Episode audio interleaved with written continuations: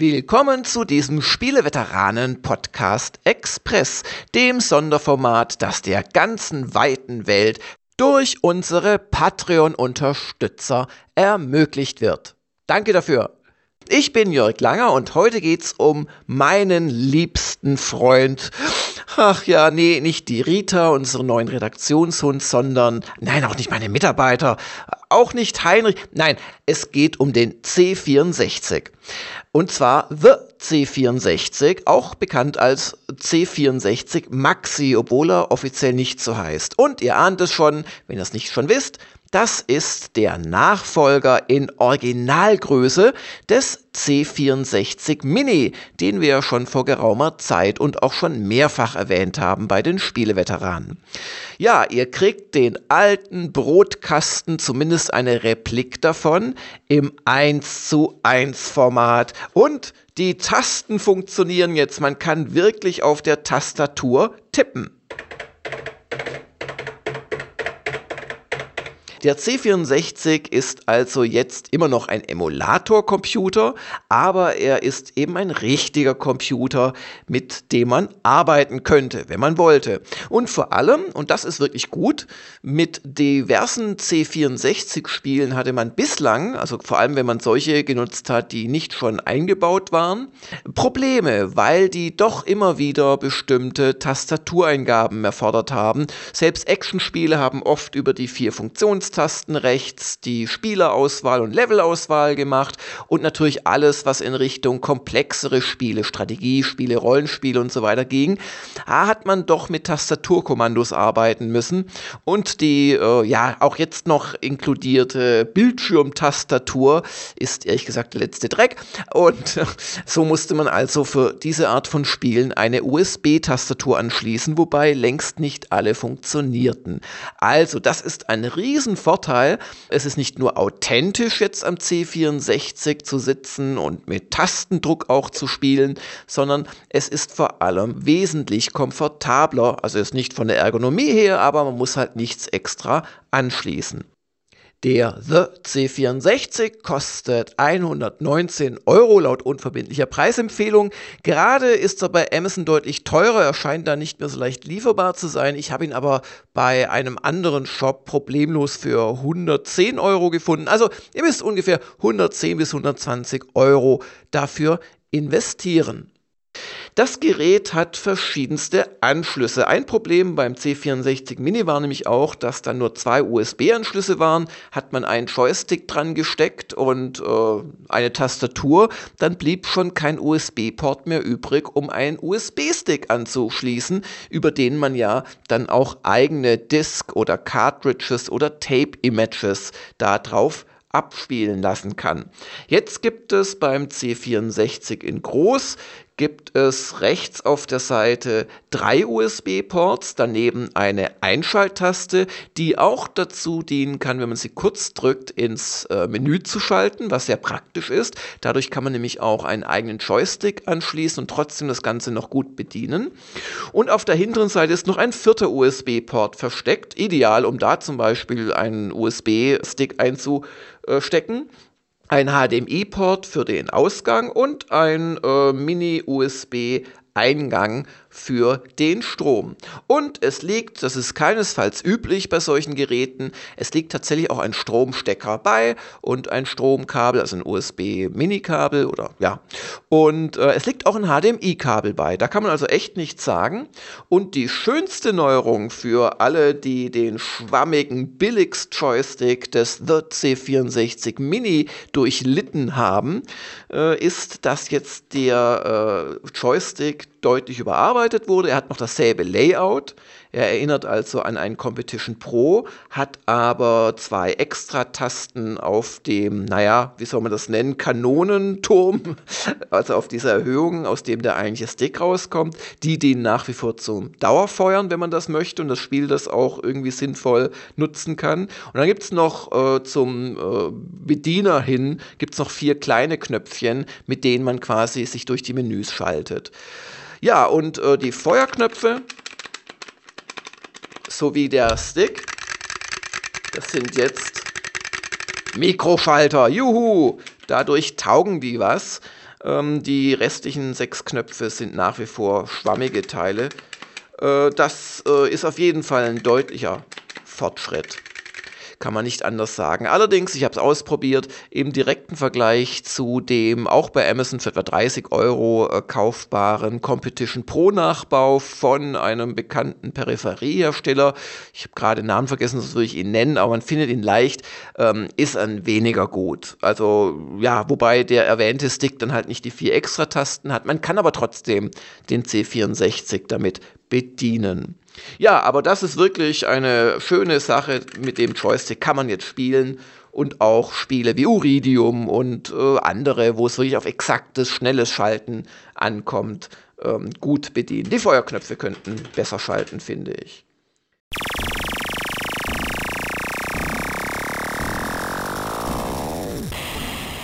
Ja, wo wir bei den Spielen sind, da hat sich auch ein bisschen was getan.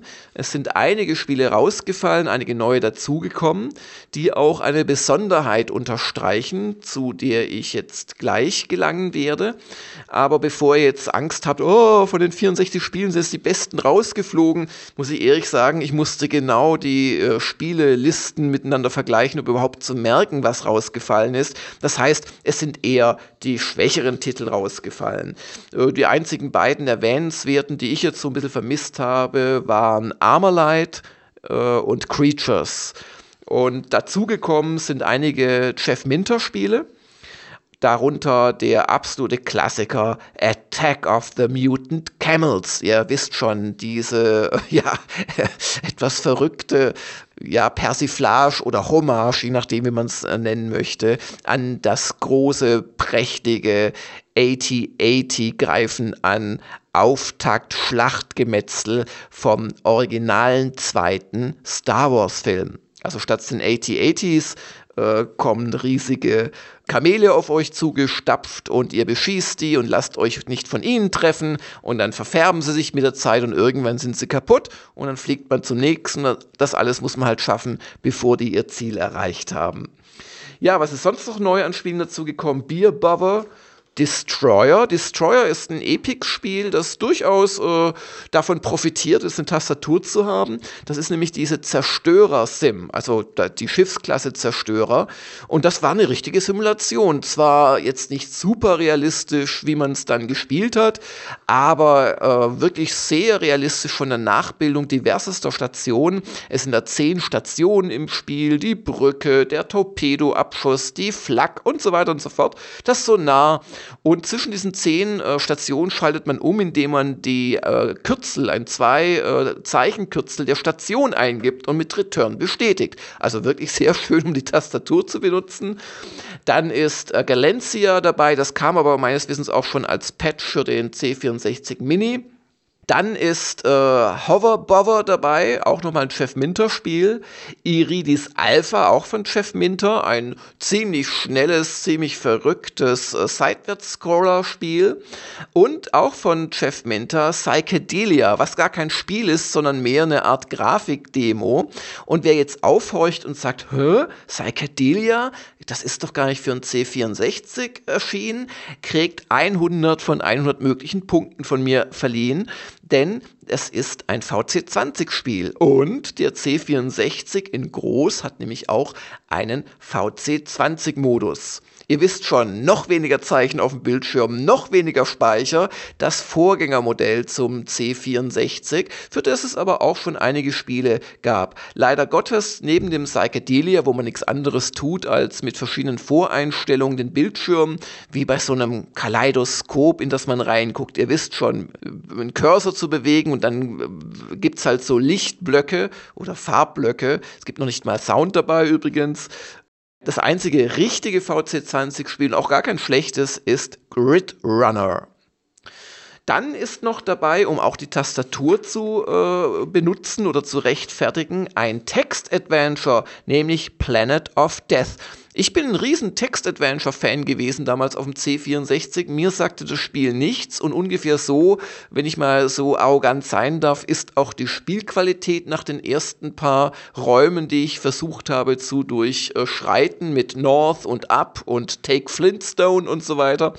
Also da frage ich mich schon, warum man von den Myriaden von C64 Adventures keine anderes bekommen hat. Also die ganzen Scott Adams Adventures, die ja wenigstens Grafik hatten oder so ein fantastischer Geheimtipp von, äh, wie hießen die, Bug Software, äh, Twin Kingdom Valley, was ein Adventure war, das gleichzeitig äh, mit, mit Charakteren und Rollenspieleinflüssen daherkam. Von den alten Infocoms ganz zu schweigen, da hatte man wahrscheinlich die Rechte nicht. Aber ich will nur sagen, es hätte wirklich ungefähr 100 andere Adventures gegeben, die besser gewesen wären. Naja, kann man nichts machen. Man kann ja die eigene Bibliothek über USB-Stick äh, auch reinbringen. Noch neu ist Street Sports Basketball und, und das ist gar nicht schlecht, das Sword of Fargoal, was so eine Art Roguelike war für den C64, das es bis heute in iOS-Fassungen und so weiter gibt, stark verbessert, muss man sagen. Ganz seltsam, wie man da kämpft. Man zieht auf Monster drauf und dann wird automatisch gekämpft. Also man zieht nicht gegen sie, sondern ins selbe Feld und dann stirbt man und so. Naja, aber also es hat sich durchaus was getan und nicht zum Schlechteren bei den Spielen. Und die ganzen Gassenhauer, die schon beim C64 Mini dabei waren, Uridium, Paradroid äh, oder Paradroid besser gesagt, äh, Summer Games und diese ganzen Gassenhauer, ähm, Nebulus, die sind immer noch dabei. Also die Spieleauswahl ist echt gut. Also nicht jedes Spiel, aber die Durchschnittsqualität hat sich eher noch ein ganz klein bisschen verbessert. Und ähm, wer sich fragt, huch, wo ist denn Summer Games 1 geblieben, weil nur noch Summer Games 2 im Karussellmenü angezeigt wird, das gibt es immer noch. Und zwar sind alle Events von Summer Games 1 auch in dem Summer Games 2, das enthalten ist, einprogrammiert. Und man kann die per Menü quasi zuschalten und dann einen riesen Olympia spielen. Passt ja vielleicht dieses Jahr zu Tokio 2020. Also Spieleauswahl durchaus gut ähm, leicht verbessert. VC20-Modus ist jetzt dabei. Ebenso könnt ihr, wenn euer Monitor, an dem ihr das äh, Gerät anschließt, sowohl 50 als auch 60 Hertz erlaubt, dann könnt ihr zwischen der PAL und der äh, NTSC-Fassung umschalten. PAL wäre dann eben 50 Hertz, NTSC 60 Hertz. Und das könnt ihr aber auch nachträglich noch ändern. Ihr könnt auch auswählen, ob das Ding im äh, ja, Originalmodus startet, wenn ihr den Einschaltknopf drückt, also im C64 oder VC20-Modus mit den berühmten Einschaltmeldungen 3583 Bytes free beim VC20 oder eben 38.911 Basic Bytes Free beim C64 oder ihr könnt im Karussellmenü starten. Also wirklich schön gemacht. Und eine weitere wichtige Verbesserung, die jetzt nicht am C64 Maxi liegt, sondern die schon durch Patches äh, in der Zwischenzeit seit der C64 Mini rausgekommen ist, einprogrammiert wurde. Es gibt jetzt endlich eine gescheite Datenträgerverwaltung. Also bislang musstet ihr, oder ganz am Anfang musstet ihr tatsächlich für jedes Spiel, das ihr spielen wolltet, den Pfeilnamen auf dem USB-Stick umbenennen, weil er nur einen bestimmten Pfeilnamen gefunden hat. Wenn ihr äh, Multidisk-Spiele benutzen wolltet, dann musstet ihr, ach, ich habe es ja mal erklärt, es war wirklich ein Graus. Das ist jetzt besser geworden. Sobald ihr einen USB-Stick einsteckt und da drauf geht oder im Spiel dann eben seid, könnt ihr jederzeit auf ein Menü zugreifen, wo ihr je nach dem Image, das ihr da eben benutzt, ein eine Floppy habt, ein Cartridge, äh, übrigens lustigerweise ähm, ziemlich blöd äh, übersetzt, das muss man sich echt mal auf, auf, der Zunge zergehen lassen. Also der Modulschacht des C64 ähm, war ja einfach ein Modulschacht, Englisch Cartridge und ratet mal, wie sie es übersetzt haben, die lustigen Engländer mit Google Translate. Patronenschlitz. Ohne Witz. Patronenschlitz steht da im Menü. Und natürlich auch noch eine, ein Tape-Recorder. Das haben sie mit Kassettenspieler übersetzt. Das passt schon. Datasette wäre natürlich besser gewesen. Äh, ihr habt allerdings nur, auch bei der äh, Disketten-Emulation, ihr habt nur ein Floppy-Laufwerk. Also ihr könnt nicht, wie in den aller, allermeisten Emulatoren vom C64, ihr könnt nicht äh, mehrere logische Diskettenlaufwerke, also D0, D1, D2 und so weiter, ähm, vorauswählen. Es geht immer nur mit einem. Ja, äh, also das ist eine sinnvolle Verbesserung. Übrigens, äh, als ich das Ding bekommen habe, ich äh, muss es auch jetzt zurückgeben, ich habe das vom deutschen Vertrieb Koch Media erhalten, leihweise ist noch die äh, 1.3.0 Firmware drauf gewesen. Mittlerweile sind aber schon wieder zwei Revisionen erschienen. Also ich habe es jetzt geflasht auf 1.3.2 und da ist noch eine wichtige Neuerung dazugekommen und ein paar Kleinigkeiten.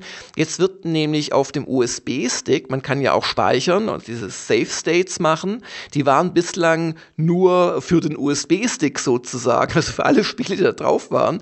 Und jetzt haben sie die sehr sinnvolle Neuerung noch eingeführt, dass man dann pro Pfeilnahme vier Safe States hat, was natürlich super komfortabel ist und für heutige USB-Sticks von der Größe her überhaupt kein Problem.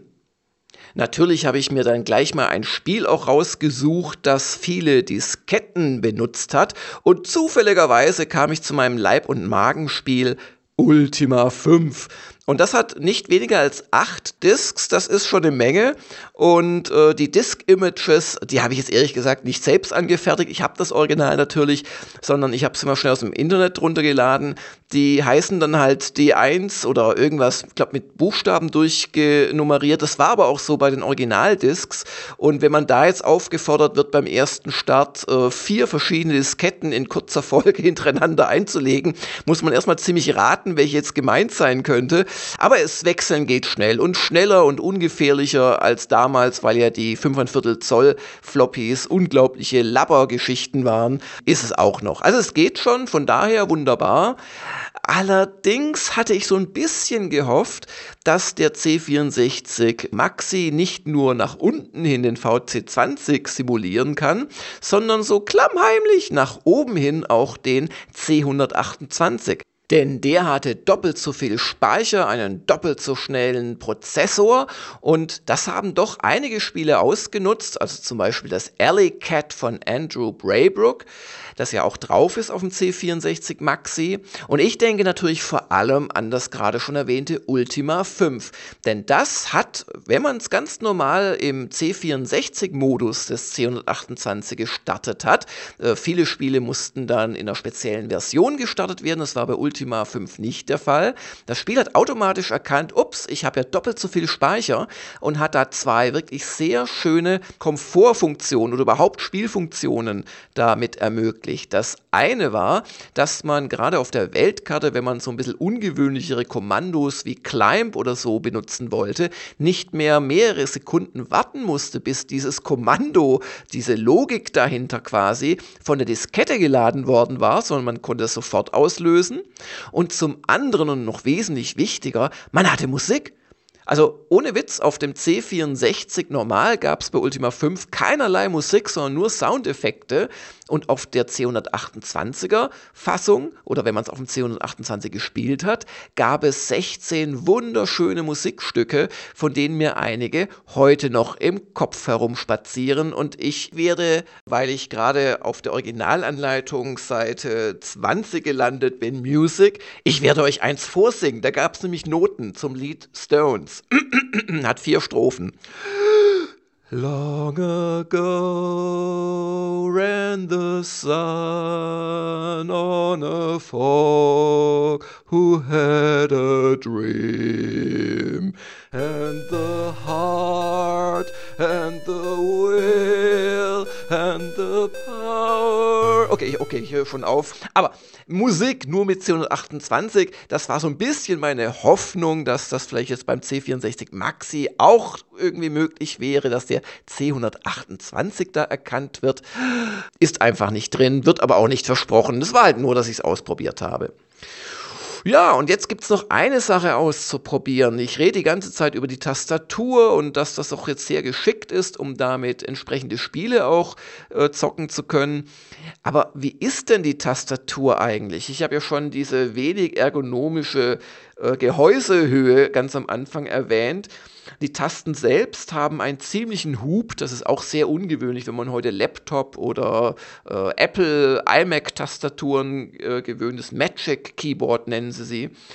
Ähm, ja, aber man kann damit tippen. Im äh, Wesentlichen ist es ein klappriges Vergnügen, aber geht schon. Und leider habe ich keinen äh, Brotkasten C64 hier, aber immerhin ein C64C. Das war das erste Modell, das kein Brotkasten mehr war. Und ich möchte euch jetzt die, den direkten Soundvergleich des Tastaturklapperns vorspielen. Ihr hört also erst den C64 Maxi und dann den alten C64C.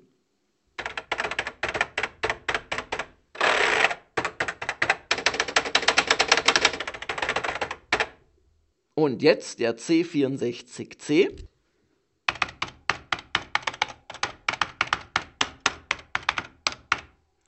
Also ich denke, ihr werdet mir zustimmen, äh, der C64 Maxi ist wesentlich klappriger. Ich finde auch klappriger als in meiner Erinnerung das Original war, das ja im Prinzip einfach äh, eine Schreibmaschinentastatur verwendet hat. Also die Tasten, wenn man sie wirklich vor sich hat und benutzt beim C64C, sind deutlich wertiger und klappern nicht so sehr. Die Shift-Lock-Taste arretiert, wie sie das soll. Das hat den C64 Maxi-Chinesen, die den nachgebaut haben, wahrscheinlich einfach gar keiner gesagt, dass die arretieren sollte. Aber auch auf dem C64C würde ich bei Gott keinen Artikel tippen wollen und erst recht nicht den großen zeitgenössischen äh, Roman. Und das wäre dir wahrscheinlich auf dem C64 60 Maxi auch nicht tun. Fürs Spielen reicht's. Es gab allerdings bei meinen Tests so ein, zwei Spiele, wo die Tastaturabfrage extrem verzögert war. Also ja, bei, bei der Eingabe des Namens oder der Highscore-Kürzel oder so. Aber ich glaube, das liegt dann eher am Spiel, weil wenn man unter VC20 oder C64 Basic quasi anfängt zu tippen, ist das kein Problem. Man muss sich halt nur daran gewöhnen, es gibt keine äh, Kleinbuchstaben. Es ist sehr ungewöhnlich. Ja, und damit wäre ich beim Fazit. Ich würde sagen, für 110, 120 Euro kriegt ihr hier ein wirklich gutes Angebot. Ihr habt einen Emulator-Computer mit 64, in Wahrheit sogar ein paar mehr eingebauten Spielen, weil zum Beispiel die Temple of Apsai-Trilogie dabei ist. Das sind ja schon mal drei. Und wie gesagt, Summer Games 2 enthält auch die Disziplin von Summer Games 1. Ihr kriegt den VC20-Modus, was wirklich ungewöhnlich ist. Ihr kriegt eine funktionierende Tastatur, auch wenn sie klappert. Ihr kriegt einen deutlich verbesserten Joystick mit Mikroschaltern, auch wenn er nicht ganz so gut ist wie ein extra gekaufter. Und ihr habt vor allem jetzt vier USB-Ports und eben den Originalbrotkasten als Replika. Und das macht schon Freude, wenn ihr den Platz habt. Insoweit finde ich, hat der Retro Games, der Hersteller, einen wirklich guten Job gemacht, wo man sich jetzt nicht drüber ärgern muss. Ich bedanke mich jetzt für eure Aufmerksamkeit und hoffe, wir hören uns bald wieder bei der nächsten regulären Folge der Spieleveteranen.